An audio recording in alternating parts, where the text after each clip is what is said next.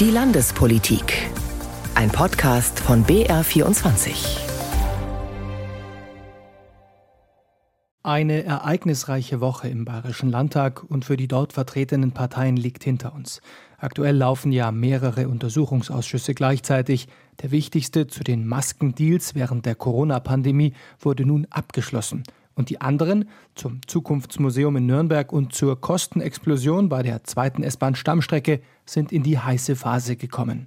Außerdem hat das bayerische Kabinett gemeinsam mit dem Ministerpräsidenten der Tschechischen Republik getagt und jetzt am Wochenende haben gleich drei Landesparteitage stattgefunden. Auf diese Ereignisse wollen wir in den nächsten 20 Minuten blicken. Herzlich willkommen zum Wochenrückblick der Redaktion Landespolitik. Am Mikrofon begrüßt Sie Julian von Löwis. Im Oktober wird in Bayern ein neuer Landtag gewählt. Die Betriebstemperatur in der bayerischen Landespolitik nimmt Woche für Woche spürbar zu. Das hat man vor allem bei den laufenden Untersuchungsausschüssen gemerkt. Mit der 45. Sitzung ist der Maskenuntersuchungsausschuss zu Ende gegangen. Nochmal zum Hintergrund. Die CSU-Politiker Sauter und Nüßlein haben zu Beginn der Pandemie bei Maskenverkäufen hohe Provisionen kassiert. Die Unternehmerin Andrea Tandler, Tochter eines ehemaligen CSU-Ministers, kam sogar auf mehr als 40 Millionen Euro an Provisionen. Die Abschlussberichte von Regierungsfraktion und Opposition könnten kaum unterschiedlicher ausfallen. Zunächst Markus Rindersbacher, SPD und Florian Siegmann von den Grünen. Der Untersuchungsausschuss hat bewiesen, diese CSU-Amigo-Maskendeals hätten niemals abgeschlossen werden dürfen. Sie waren eben nicht alternativlos und angeboten wurde überwiegend Schrott. Außerdem haben wir viele neue Sachverhalte ans Licht gebracht, von der Millionenforderung Sauters zugunsten einer Schnelltestzulassung über die Einflussnahme auf einzelne Geschäfte durch die Staatskanzlei bis zum Ministerpräsidenten, so das Masken-SMS. Nach 45 Sitzungen wissen wir, es gibt jede Menge Filz, Vetternwirtschaft, Günstlingswirtschaft im Freistaat Bayern. Diejenigen, die die richtige Telefonnummer haben in die Staatsspitze, in die Ministerien, ins Kabinett, die kommen ziemlich weit, auch mit Anträgen. Und im öffentlichen Beschaffungswesen darf es kein Hoflieferantentum geben. Da sind wir noch ein bisschen davon entfernt in Bayern. Da gibt es noch viel zu tun. Der Filz ist meterdick. Unmoralisch bereichert haben sich nur Einzelne, betont der Ausschussvorsitzende Winfried Bausback von der CSU. Für die Staatsregierung habe stets die Rettung von Menschenleben im Fokus gestanden. Wer daraus jetzt im Nachhinein einen Vorwurf von Filz und Günstlingswirtschaft konstruiert, der handelt politisch schäbig der Arbeit des Ausschusses wird das nicht gerecht. Mein Kollege Arne Wilsdorf hat den Untersuchungsausschuss von Beginn an begleitet. Sein Kommentar zu den Abschlussberichten. Wer versteht wohl mehr von Filz in der Politik, die Grünen oder die CSU? Wer in diesen Tagen das Kesseltreiben von Springerpresse und Union gegen den grünen Wirtschaftsminister und seinen ach so verfilzten, verschwistert und vertrauzeugelten Energiewende-Familienclan beobachtet, der kann sich als gebürtiger Bayer nur verwundert die Augen reiben. War da nicht was? Von der Spätzelwirtschaft unter Franz Josef Strauß, der CSU-Amigo-Affäre von Max Streibel bis zur verwandten Affäre mit über Abgeordnetenbüros alimentierten Familienmitgliedern. Ja, und jetzt eben die Maskenaffäre, in der sich in größter Corona-Not die CSU-Abgeordneten Nüsslein und Sauter über Liechtenstein Millionen überweisen ließen. Getoppt nur von Andrea Tandler, der Tochter des legendären CSU-Generalsekretärs unter Strauß und Finanzministers Gerold Tandler. Sie kassierte mit einem Partner sogar rund 48 Millionen Provisionen für Maskenvermittlerdienste an unionsregierte Bundes- und Landesministerien. Denn das war, wie Chatnachrichten belegen, erklärtermaßen Tandlers Geschäftsmodell. Als Türöffnerin fungierte dabei die ahnungslose, hilfsbereite Jugendfreundin und Strauß-Tochter Monika Hohlmeier, zurzeit CSU-Europaabgeordnete. Alles nur Zufall? Ja und nein. Denn natürlich herrschte zu Beginn der Corona-Pandemie im März 2020 Maskennotstand, die Weltmarktpreise explodierten und das für die Beschaffung von lebensrettender Schutzausrüstung bisher nicht zuständige bayerische Gesundheitsministerium war mit der neuen Aufgabe schlicht überfordert. Aber dass es eine Textnachricht von Andrea Tandler über Monika Hohlmeier direkt zu CSU-Gesundheitsministerin Melanie Hummel schafft und dann binnen Stunden ein Corona-Krisenstab den Maskenkauf für insgesamt 11 Euro das Stück absegnet, das muss erst mal klappen. Im Untersuchungsausschuss kam dann noch heraus, dass Ministerpräsident Markus Söder selbst per SMS Druck gemacht hat, damit ein von CSU-Verkehrsminister Scheuer vermitteltes Maskengeschäft auch ja klappt. Dabei stimmten dabei weder die Zertifikate noch die Qualität, das meiste musste umgetauscht werden. Und selbst als die staatliche Beschaffungskette mit Polizei und THW professionalisiert wurde, gab es eine sogenannte Überholspur für Maskenangebote mit Vertrauensvorschuss. Was über einen Politiker oder die Wirtschaftsverbände kam, wurde bevorzugt geprüft. Für die Opposition ist all das Filz- und Vetternwirtschaft, die CSU sieht darin kein Problem. Als Fazit bleibt, CSU und Regierungskontakte waren in der Corona-Zeit extrem hilfreich. Außer Nüsslein, Sauter und Tandler hat sich nach Kenntnis des Untersuchungsausschusses niemand persönlich bereichert, auch nicht in den Ministerien. Strafrechtlich bleibt an der Regierung Söder nichts hängen. Sauter und Nüsslein sind politisch erledigt, Andrea Tandler sitzt mit dem Vorwurf Steuerhinterziehung in Untersuchungshaft und der Landtag hat das Abgeordnetengesetz so verschärft, dass Abgeordnete wie Sauter künftig keine Geschäfte mehr mit dem Staat vermitteln dürfen. Also alles in Butter, noch lange nicht, denn die periodisch hochkochenden Filzvorwürfe gegen die CSU werden nur aufhören, wenn die Ethik- und Transparenzregeln auch kontrolliert werden und die CSU auf Bundesebene mithilft, dass Abgeordnetenbestechung künftig wirklich streng bestraft wird. Damit die Korruptionsattacke auf die Grünen sticht, muss die CSU also weiter fleißig vor der eigenen Haustür kehren. Ein anderer Untersuchungsausschuss über das Zukunftsmuseum in Nürnberg hat in dieser Woche gerade erst Fahrt aufgenommen. Hier geht es um die Frage, ob beim Mietvertrag, den der Freistaat Bayern bezahlt, alles mit rechten Dingen zugegangen ist. Dazu war der bisher wichtigste Zeuge, der Investor und Vermieter des Gebäudes geladen. Tina Wenzel fasst zusammen. Der Immobilieninvestor und Vermieter des Zukunftsmuseums Gerd Schmelzer betonte, dass Ministerpräsident Markus Söder nicht gezielt auf ihn eingewirkt habe, damit das Museum auf das jetzige Areal des Augustinerhofs komme. Wohl habe man aber über die Idee gesprochen. Äh, Ministerpräsident ist Nürnberger, das wissen Sie, und hat natürlich sehr wohlwollend auch gesehen, dass dieses äh, Deutsche Museum dort situiert wird. Darüber hinaus hat er sich in keiner Weise in die Verhandlungen, in die Prozesse eingebracht. Und was da unterstellt wird, ist eigentlich äh, sehr, sehr unfair und stimmt auch nicht. Der Augustinerhof war in Nürnberg schon immer ein großes Thema. Mitten in der Innenstadt lag die Fläche lange brach. Es war logisch, dass das Areal im Zuge der Standortsuche in die Diskussion kommen würde, sagt Schmelzer. Zum Mietvertrag gab Schmelzer an, man habe lange und qualifiziert verhandelt. Ein vom Untersuchungsausschuss beauftragtes Gutachten kommt zu dem Ergebnis, dass die Miete sehr hoch, aber angesichts der Leistungsanforderungen plausibel sei. Der bayerische oberste Rechnungshof bezeichnete den Mietvertrag zuvor als vermieterfreundlich. Auskunft gab Schmelzer auch zu Parteispenden an die CSU.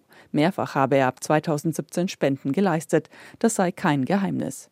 Der Untersuchungsausschuss soll klären, ob bei der Standortwahl alles mit rechten Dingen zuging und die Miethöhe gerechtfertigt ist. Im nächsten Untersuchungsausschuss zum Bau der zweiten Münchner S-Bahn-Stammstrecke war in dieser Woche der Vorstandsvorsitzende der Bahn, Richard Lutz, als Zeuge geladen. Der Ausschuss soll herausfinden, wie es zu den enormen Kostensteigerungen und Bauverzögerungen kam. So soll die Stammstrecke nun über 8 Milliarden statt weniger als 4 Milliarden kosten und die Fertigstellung sich um bis zu neun Jahre verzögern. Mein Kollege Peter Queton hat die Aussagen von Lutz im Ausschuss beobachtet. Wasserstandsmeldungen wären nicht hilfreich gewesen, mit diesen Worten begründete Bahnchef Lutz die späte Bekanntgabe der Kostensteigerung und Verzögerung. Aber auch er selbst hat die Entwicklung so offensichtlich nicht mitbekommen. Es habe zwar Quartalsberichte gegeben, aber da habe drei Jahre lang nichts über neue Kosten oder neue Termine gestanden, sagte Lutz vor dem Ausschuss. Deshalb habe es keinen Anlass gegeben, so wörtlich, bösgläubig oder misstrauisch das Projekt zu hinterfragen.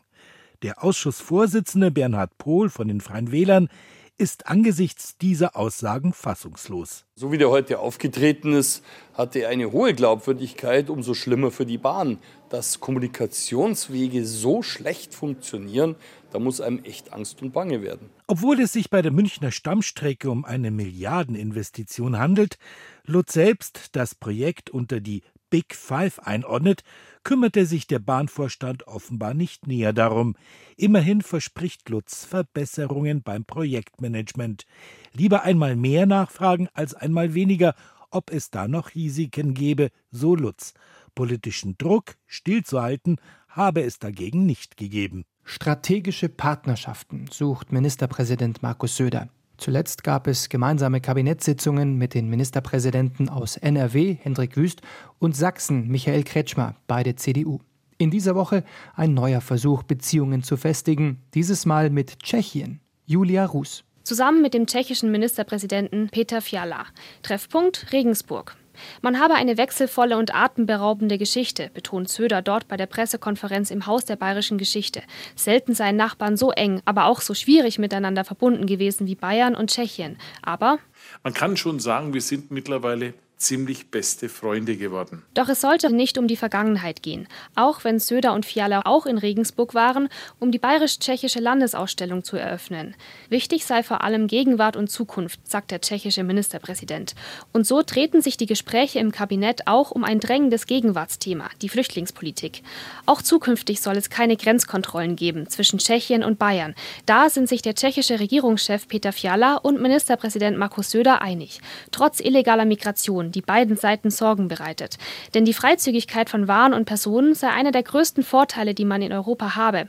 Dafür müsse man an der Grenze zur EU aber sehr viel mehr handeln, sagte Fiala und ist sich mit Söder auch in folgendem Punkt einig. Illegale Zuwanderung muss begrenzt und verhindert werden und Rückführung beispielsweise von Straftätern verstärkt. Und die Zukunft? Auch dafür schmiedeten Bayern und Tschechien heute ihre Pläne. Es soll mehr Zusammenarbeit geben, neue Projekte bei Luft- und Raumfahrt, mehr Hochschulpartnerschaften und Stipendien für Studenten. Außerdem mehr Sprachangebote in den Schulen, für Tschechen, um Deutsch zu lernen und für Deutsche, um Tschechisch zu lernen. Die jeweils andere Sprache zu lernen, das könne aber noch viel früher losgehen, sagt Jürgen Mistol. Er ist grünen Landtagsabgeordneter aus der Oberpfalz. Das kann schon im Kindergarten losgehen und wir haben äh, gerade äh, die Möglichkeit, auch im, im äh, Kleinkindalter schon ein bisschen Spracherwerb auch äh, einzuüben, äh, gerade wo Tschechien dann nicht weit ist oder auf der anderen Seite, wo, wo Bayern dann nicht weit ist. Was beim heutigen Treffen auch Thema war, dass der Schienenverkehr ausgebaut werden soll. Das Ziel, so Söder, komplett elektrisch fahren zwischen München oder Nürnberg und Prag. Das sei allerdings Aufgabe des Bundes. Die SPD im Landtag findet aber, damit hier endlich was vorangeht, solle Bayern selbst in Vorleistung gehen. Und auch die Grünen im Landtag bemängeln, es brauche mehr Investitionen. Beim grenzüberschreitenden öffentlichen Nahverkehr schlafe das bayerische Verkehrsministerium. Mehr Geld und Unterkünfte soll der Bund den Ländern und damit den Kommunen zur Bewältigung der hohen Flüchtlingszahlen zur Verfügung stellen.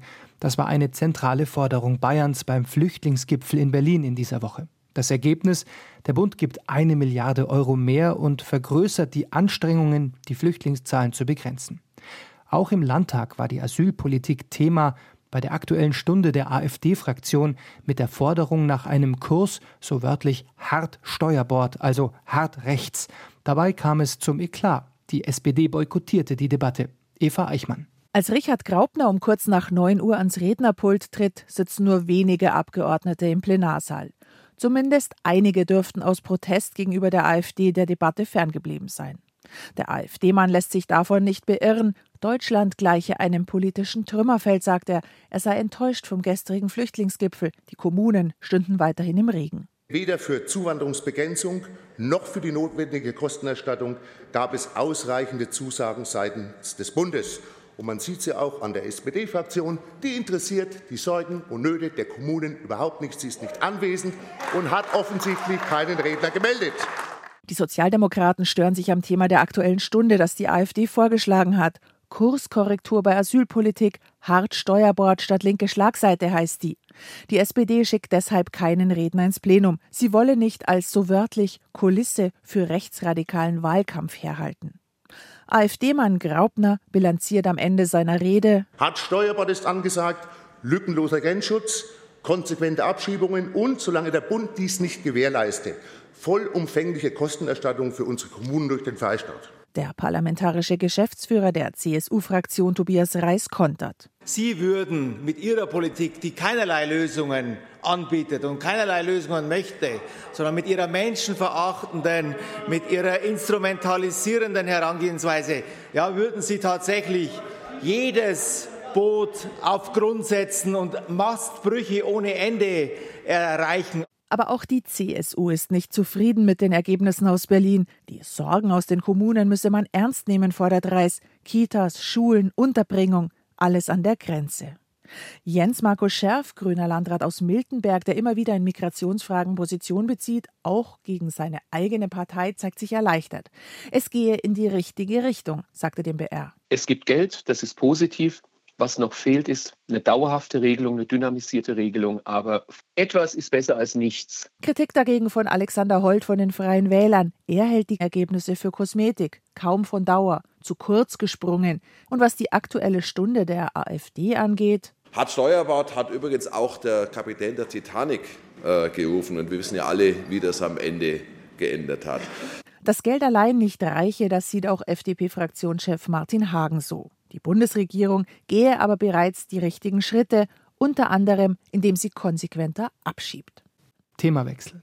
Der Bayerische Verfassungsgerichtshof will am 7. Juni seine Entscheidung verkünden, ob das mit 29.000 gültigen Unterschriften beantragte Radvolksbegehren im Freistaat rechtlich zulässig ist. So das Gericht nach einer mündlichen Verhandlung in München. Anne Wilsdorf war dabei. Im Gerichtssaal 270 im Münchner Justizpalast saßen zwei Dutzend Radentscheid-Unterstützer in blauen T-Shirts. Für mehr Fahrradfahrer braucht es vor allem mehr Radwege. Ich bin Mutter von zwei Kindern und ich möchte einfach eine sichere Fahrradinfrastruktur für meine Kinder, dass meine Kinder sicher zur Schule kommen, wenn ich äh, zum Fußballtraining fahre, dass ich sicher ankomme mit den drei Mädels hinten dran und mir nicht ein Auto irgendwie zwischen reinfährt. Und auf dem Land draußen ist es sicher noch schlimmer. In den Dörfern gibt es ja zum Teil überhaupt keine Radwege, wo sich die Leute wegen zwei, drei Kilometern ins Auto setzen. Für die Initiatoren braucht es dafür zwingend das Volksbegehren Radentscheid Bayern. Schließlich halte die Staatsregierung ihre eigenen Radverkehrsausbauziele von 2017 nicht ein. Bernadette Felsch, Sprecherin des Volksbegehrens. Im Prinzip geht es darum, dass wir die Staatsregierung zum Jagen tragen und dass das, was sie in Sonntagsreden immer ankündigen, auch wirklich gemacht wird. Es geht uns darum, dass Planung und Bau von Radwegen wirklich vorankommen, weil momentan wird sehr oft der schwarze Peter hin und her geschoben. Es wird ewig diskutiert. Die Standards und Verfahren sind nicht klar und wir möchten, dass das passiert, damit wir auch noch erleben, dass es ein bayernweites Radwegenetz gibt. Während die Staatsregierung 20 Prozent Fahrradanteil am Gesamtverkehr anstrebt, sind es beim Volksbegehren 25 Prozent. Josef Schmidt, CSU-Abgeordneter und Vertreter des Landtags vor dem Verfassungsgerichtshof. Insofern ist die Zielsetzung nicht strittig. Hier geht es heute um rechtliche Fragen. Und der Weg der Volksgesetzgebung ist deswegen unzulässig, weil in das wichtigste Recht des Parlaments eingegriffen werden würde, das Haushaltsrecht. Die Rechtsvertreter von Bau- und Innenministerium sehen das wie Schmidt Schließlich dürfe laut bayerischer Verfassung über die Haushaltsmittel für den Radwegeausbau nur der Landtag entscheiden. Da kommen Kosten raus. 350 Millionen Euro im Jahr nach Schätzung des Bauministeriums. Und ich halte die Schätzung überhaupt nicht für übertrieben. Und deswegen ist es richtig, wenn der Landtag weiterhin gesetzgeberisch äh, Verbesserungen macht. Bernadette Felsch, die Sprecherin des Volksbegehrens, hält diese Argumentation nicht für stichhaltig. Ihr Ratgesetz sei sehr wohl verfassungskonform. Und im Großen und Ganzen geht es eigentlich darum, ähm, wie hoch legt man die Hürde für Volksbegehren? Denn wenn man sie so hochlegt, wie das Innenministerium sie jetzt gelegt hat, dann kann man eigentlich gar kein Volksbegehren mehr durchbringen, weil alles letztendlich irgendwie Geld kosten wird. Schon in gut vier Wochen, am 7. Juni, wird der Bayerische Verfassungsgerichtshof über die Zulässigkeit des Volksentscheids entscheiden. Kommen wir zum Schluss noch zu den Parteien. Gleich drei von ihnen haben an diesem Wochenende ihren Landesparteitag abgehalten. Die Anspannung steigt, gut fünf Monate vor der Landtagswahl. Hubert Aiwanger steht unangefochten an der Spitze der Freien Wähler. Mit 95 Prozent der Stimmen haben ihn die Delegierten beim Parteitag in Amberg wiedergewählt. Zuvor hatte Aiwanger in seiner Grundsatzrede die Parteimitglieder auf den Wahlkampf eingestimmt und ein klares Ziel ausgegeben. Wir sind der Verbesserer der bayerischen Landespolitik. Ohne uns wäre Bayern heute schlechter regiert als mit uns. Und deshalb müssen wir ab Herbst wieder dabei sein, meine Damen und Herren. Kritik übte Aiwanger insbesondere an der Ampelregierung in Berlin. Die sei mit ihrer, Zitat, Pippi Langstrumpf-Politik gefährlich für Deutschland. Die FDP habe im Bayerischen Landtag nichts mehr zu suchen, so Aiwanger. Nach dem Motto Eigentum schützen fordern die Freien Wähler am Parteitag die Abschaffung der Erbschaftssteuer. Sie wollen außerdem das Gebäudeenergiegesetz des Bundes stoppen, weil ein erzwungener Heizungstausch Hausbesitzer finanziell ruinieren könne, so Aiwanger. Und es sei für den Klimaschutz nicht sinnvoll, dass auch neue Häuser künftig mit Wärmepumpen aus Kohle- und Erdgasstrom beheizt werden sollen. Also auch jeder, der für Klimaschutz ist, muss die vernünftigen freien Wähler wählen. Denn die hätten die Windkraft vorangebracht und die Photovoltaik ausgebaut. Auf die Landtagswahl im Herbst schaut Generalsekretärin Susan Enders, die ebenfalls in ihrem Amt bestätigt wurde, zuversichtlich. Ich erhoffe mir in Richtung 15 Prozent. Ich äh, erhoffe mir noch mindestens ein Ministerium mehr. Eine schwarz-orangene Koalition mit Vier-Augen-Prinzip sei besser als eine CSU-Alleinregierung, betonte auch Aiwanger. Vom Landesparteitag der Freien Wähler in Amberg, Regina Kirschner. Die Bayern-SPD hat bei ihrem Landesparteitag in Augsburg ihre Doppelspitze bestätigt. Für den Parteivorsitzenden Florian von Brunn stimmten gut 86 Prozent. Seine Co-Chefin Ronja Endres erhielt rund 90 Prozent. Vielen herzlichen Dank für dieses Vertrauen, für dieses starke Ergebnis. Liebe Genossinnen und Genossen, wir werden dafür kämpfen, dass es ein starkes Bayern gibt, das sich alle Menschen leisten können. Wir kämpfen für soziale Politik. Bei seiner ersten Wahl zum Landesvorsitzenden vor zwei Jahren musste sich Florian von Brunn noch mit gut 68 Prozent bescheiden. Und auch wenn CSU-Chef Markus Söder zuletzt mit 100 Prozent zum Spitzenkandidaten gekürt wurde, von Brunn ist glücklich. Wir wählen in geheimer Abstimmung, die CSU macht das in offener Abstimmung. Wir haben beide, Ronja Enders und ich, unser Ergebnis deutlich verbessert gegenüber dem letzten Mal. Das zeigt ja auch, dass die Partei hinter uns steht. Also insofern bin ich sehr zufrieden. Mit den Themen bezahlbarer Wohnraum, bezahlbare Energie und bezahlbare Mobilität will von Brunn gegen den amtierenden CSU-Ministerpräsidenten Söder punkten. Der würde nur Versprechungen machen, aber nicht liefern. Ich kann mir schon gar nicht mehr merken, wie oft er tausende neue Wohnungen und tausende neue Windräder versprochen hat. Aber das ist seine Masche. Seiner Verantwortung nicht gerecht werden, seinen Job nicht machen und wenn es dann eng wird, neue Versprechen abgeben. Nach dem Absturz auf 9,7 Prozent bei der letzten Landtagswahl möchte die Bayern-SPD im Herbst zumindest über 10 Prozent der Stimmen kommen und in Bayern mitregieren. Vom Landesparteitag der Bayern-SPD in Augsburg Arne Wilsdorf. Zwei Höcke-Freunde für die bayerische AfD. Auf ihrem Parteitag im mittelfränkischen Greding haben die Parteimitglieder die Niederbayerin Katrin Ebner-Steiner und den Oberfranken Martin Böhm zum Spitzenduo für die Landtagswahl gekürt. Nach mehr als zwei Stunden Debatte erhielt jeder von den beiden mehr als 50 Prozent der Stimmen. Der oberbayerische Listenführer Andreas Winhardt hatte sich ebenfalls zur Wahl gestellt, fiel aber durch. Ebner-Steiner und Böhm sitzen beide für die AfD im Bayerischen Landtag und werden dem radikalen Lager innerhalb der Partei zu zugerechnet.